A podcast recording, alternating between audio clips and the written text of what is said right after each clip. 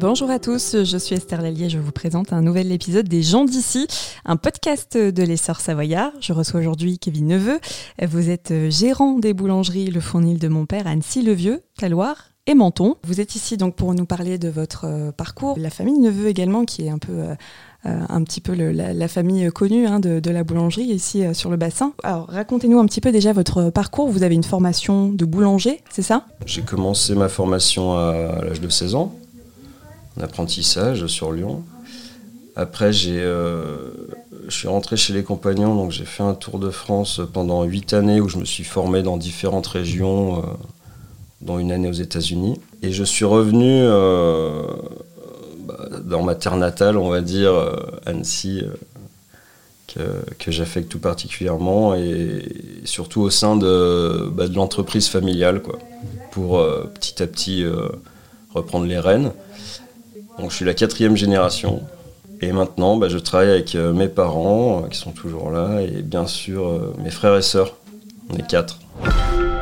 Du coup, nos quatre générations, vous expliquez votre arrière-grand-père qui a, qui a fondé d'abord le Fournil. Alors l'histoire, voilà, c'est 1944. Euh, euh, L'arrière-grand-père que j'ai malheureusement pas connu, euh, qui a eu l'idée de créer dans le quartier d'Albini où il n'y avait pas grand-chose, une boulangerie, qui après a été repris bah, par mon grand-père Guy Neveu et, et, sa femme Agnès Neveu, qui eux ont vraiment participé à créer le, le, nom, on va dire, euh, Neveu et les boulangeries. Donc euh, mon père et sa sœur euh, Mireille, qui était une personne très connue euh, dans Annecy parce qu'elle avait le, don de vendre euh, le pain et de s'occuper de ses clients, tout le monde s'en rappelle. Et mon père, qui, qui, lui après est en pâtisserie, mon grand-père au fournil, et puis ma grand-mère derrière à faire les tout le salé, euh, les, les pistes saladières qu'on connaît bien. Donc moi j'ai eu la chance de travailler avec mon grand-père. Quand j'étais petit, j'allais travailler, euh, j'allais faire les nuits là-bas. J'ai travaillé avec mon père aussi. Chose dont j'ai de très très bons souvenirs, des, des odeurs, des, des, des couleurs, du le pain qui chante. Très très bons souvenirs de ça. Voilà, c'est ça le point de départ en fait. Un point de peu. départ, mmh. voilà. Euh, donc après ça, euh, mes grands-parents, mon père et sa sœur ont, avaient deux boulangeries. Et euh, quand je suis parti sur le Tour de France, mes, mon père et ma mère ont, ont ouvert, on va dire, leur propre structure à Menton et Taloir. Ils ont racheté les boulangeries de Menton et Taloir en 2000. On a ce qui s'appelle maintenant le fournil de mon père. Le, nom le fournil de mon père veut dire beaucoup de choses dans l'histoire de la maison, hein, parce que euh, c'était euh, est destiné euh, au père de mon père, mais aussi de moi par rapport à mon père. Les boulangeries d'Annecy ont été ont été vendues, donc il restait plus que mon Menton et Taloir. Euh, jusqu'en 2015 où euh, la famille Chabert nous a proposé de nous installer, euh, de revenir à la maison Anne-Sylvieux. Et nous voilà là depuis maintenant 7 ans. Donc on a, on, a, pris le pari et puis on s'est installé donc en 2015.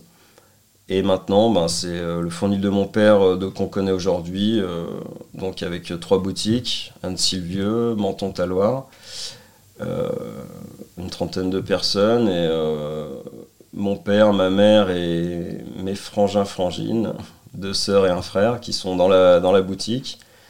Et bien sûr aussi leur compagne et ma compagne, enfin y a, tout le monde y est. C'est vraiment toute une, tout un empire familial. Exactement, si mais c'est surtout... Euh, une, ça peut être une force comme une faiblesse, c'est pas facile tous les jours de bosser avec sa famille. Vous avez été récompensé à plusieurs reprises, hein, il me semble, par le, le Petit Routard, par euh, l'émission euh, La meilleure boulangerie de France aussi. Oui, on a, euh... alors on avait fait les, la, la, meilleure boulangerie de France, ils étaient venus dans le laboratoire, et puis on avait fait un... Anne-Sylvieux, c'est ça Anne-Sylvieux, on avait fait quelques... Comment dire Quelques, quelques épreuves, on est allé en finale régionale, où là on avait, on avait perdu. En, en régional, mais c'est très très intéressant, c'était vraiment très sympathique bah déjà de voir aussi l'envers le, du décor de la télé, euh, voir qu'on est que chacun son métier. on n'est pas très à l'aise devant une caméra, mais c'était marrant. Et euh, aussi, on, a, on avait gagné le prix. Euh, donc, ça, c'était ma sœur qui est montée à Paris pour le meilleur sandwich de France en 2016 et qui a remporté le prix de ce, meilleur sandwich. C'était lequel, le sandwich? Alors, c'était le White Pearl. Ah, le fameux. Un sandwich qui s'appelait au départ le Black Pearl, que, que ma mère avait fait. Et pour des raisons euh, techniques du concours, il fallait qu'il soit dans, une, dans un format baguette et qu'il soit blanc, donc on l'a transformé en white pearl. C'est toujours le, le, le, sandwich phare un petit peu hein, de, de, la boulangerie. Ça. Vous avez d'autres produits un petit peu phares comme ça au niveau des, des viennoiseries, des choses que vous proposez un, des pains qui est euh, vraiment notre best-seller que, que j'ai ramené euh, un petit peu de mon tour de France, c'est le, pain au miel amande noisette. Donc c'est un pain au levain avec une farine exclusivement de Savoie. Et euh, ce pain-là, on n'en a jamais assez. Ah, il, est, il, est, assez unique, on va dire. Dans... C'est pas un pain qu'on trouve vraiment dans toutes les boulangeries. C'est pas un pain standard. Et euh, le fait qu'il soit en grosses pièces, et puis il y a beaucoup d'ingrédients dedans, beaucoup de miel, beaucoup d'amandes, de, noisettes. On le vend très bien et parfois on se fait un peu gronder quand on n'en a plus à 10h du mat. Ça arrive souvent d'ailleurs que vous ayez des produits comme ça qui se, vendent. C'est compliqué de gérer, surtout sur des produits comme ça qui sont assez onéreux à produire. On n'a pas envie d'en jeter à la poubelle. Quoi. Oui. Vous avez beaucoup de justement d'invendus euh, qui finissent à la poubelle alors on a très peu d'invendus. Et ça, c'est un peu une, euh, comme dirait ma mère, une maladie chez nous. C'est devenu une maladie, c'est-à-dire qu'on veut vraiment rien jeter. Et euh, donc, bon, bien sûr, ça arrive qu'on jette, hein, mais le pain peut être transformé en pain fondu, peut être transformé en panure. On peut, voilà, comme ça, euh, on, fait venir quelqu'un l'après-midi pour recuire. Donc on a du pain chaud euh, jusqu'à 8 heures le soir. Et on peut vraiment recuire au fur et à mesure, ce qui nous permet de ne bah, pas produire et de jeter le soir. Quoi. Alors on n'a pas toutes les, sortes de pain. Euh, à 6 heures le soir, on n'aura plus toutes les sortes de pain, c'est sûr. Mieux venir le matin. Oui. Mais on a quand même du pain et pour nous, on estime que c'est déjà bien à 8 heures le soir d'avoir une baguette chaude. Et ça nous, ça nous évite justement de, jeter beaucoup euh, de pain, comme euh, certaines boulangeries euh, le font. Mmh. Et c'est important pour nous parce que c'est de la matière première, c'est du blé, quoi, je veux dire. Il y a la main des, ouvriers, il y, a, du temps passé et ça fait mal au cœur. Enfin, c'est assez humain, c'est assez français, je pense, de, ne pas vouloir jeter les baguettes. Oui, surtout en ce moment où le, prix des matières premières ont, explosé. Et puis, euh, et puis euh, bah, le, manque de matières premières aussi.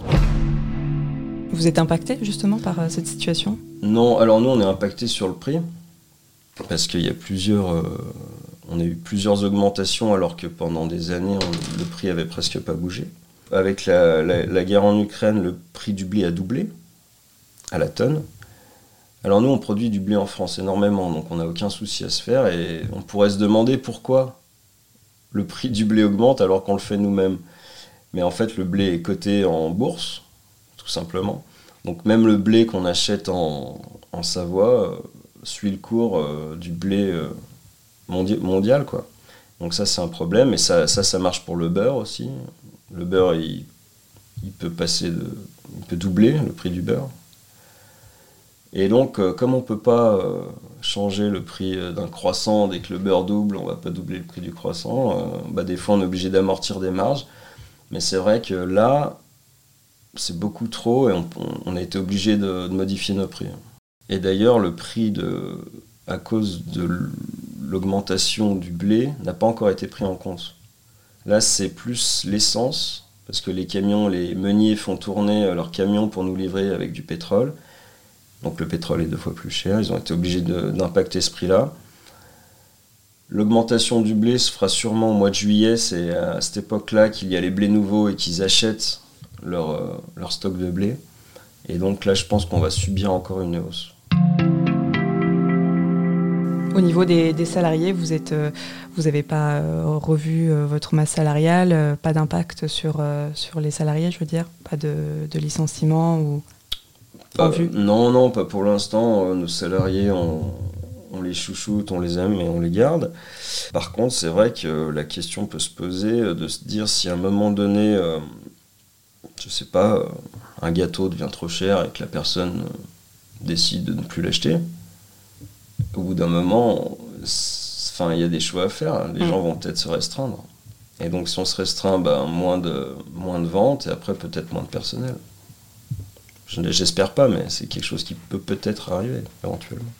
Au niveau du, personnel que vous avez, justement, vous avez beaucoup d'apprentis aussi Des gens que vous formez au sein de euh, alors on a, quelques apprentis, on prend des jeunes euh, qui sont eux-mêmes sur le Tour de France, comme je l'ai fait euh, quand j'avais 16 ans, parce que c'est un petit peu le devoir du compagnon, c'est de, de redonner ce qu'on a reçu. Quoi. Donc on a des jeunes qui sont hébergés à Villaz et qui, et qui travaillent chez nous euh, dans le cadre de leur Tour de France. Ils resteront un an et ils partiront euh, voir ailleurs l'année prochaine.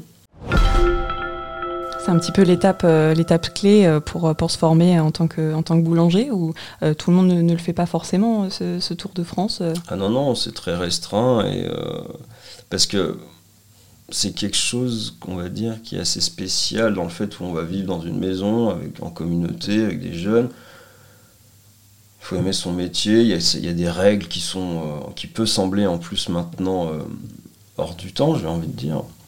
Ça vous a apporté, mm. euh, ça vous a apporté quoi concrètement ce Tour de France? Bah, Moi, ça m'a apporté déjà, ça m'a fait sortir de, de, mon propre chez moi. J'aurais pu, ça c'était mon père qui tenait à ce que j'aille apprendre mon métier ailleurs. Et à l'époque, euh, c'est vrai que les compagnons du devoir étaient réputés euh, pour bien former euh, leurs jeunes. Et le fait de bah voilà, pas avoir la facilité de rester dans l'entreprise m'a permis de voir beaucoup d'autres techniques de travail. À Toulouse, on ne fait pas le même pain qu'à Nantes et qu'à Tours et qu'à Annecy. Quoi. Chaque, chaque ville a sa propre spécialité, technique de travail, etc. Donc c'était très formateur finalement euh, d'avoir pu bouger comme ça pendant 8 ans, apprendre un métier. Donc euh, on a, j'ai pu revenir avec un savoir-faire qui était euh, assez différent de, ce qu'on faisait dans l'entreprise et ce qui m'a permis de, bah, d'apporter un petit peu ma touche aussi au bout d'un moment dans l'entreprise. Oui, maintenant vous, trans, vous transmettez ce savoir-faire qui vous a été transmis. Voilà.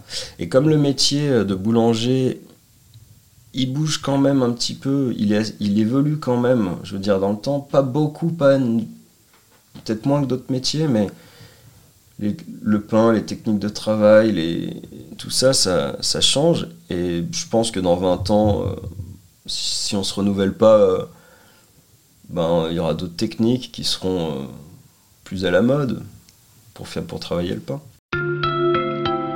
Quels sont vos, projets, vos prochains euh, projets? Peut-être que vous avez des, nouveaux, horizons que vous souhaitez prendre euh, euh, avec la famille, la maison neveu? On est bien comme ça dans le sens où là, pour l'instant, on est tous dedans, donc c'est facile. je pense que ça serait pas la même histoire si je devais gérer moi tout seul. Par exemple, j'ai deux enfants en bas âge, ma femme elle n'est pas forcément au magasin tout le temps, elle s'occupe des enfants. Je pense qu'il faut pas voir trop gros pour rester aussi dans le qualitatif et non pas dans le quantitatif. Et à mon avis, nous, on a atteint un stade où on est qui, qui, fonctionne bien pour l'instant. Après, je ne sais pas de quoi l'avenir sera fait, on ne sait jamais. si on nous propose encore un, beau petit bâtiment. Euh, non, je pense qu'il faut, il faut pas aller trop loin dans. Pas être trop gourmand. pas être trop gourmand, pas trop ambitieux non plus. Il faut savoir rester euh, à taille humaine et à taille familiale. Je trouve que c'est. Euh, c'est le bon, le bon équilibre. Eh ben merci Kevin Neveu d'être venu euh, nous raconter un petit peu l'histoire euh, du fournil de mon père. Vous venez d'écouter un épisode des gens d'ici, un podcast euh, de l'essor savoyard. Dans le prochain épisode, je recevrai le directeur de l'enseigne Magic Bazar, temple du jeu de société Annecy. En attendant, vous pouvez suivre toute l'actualité locale au quotidien sur notre site l'essorsavoyard.fr.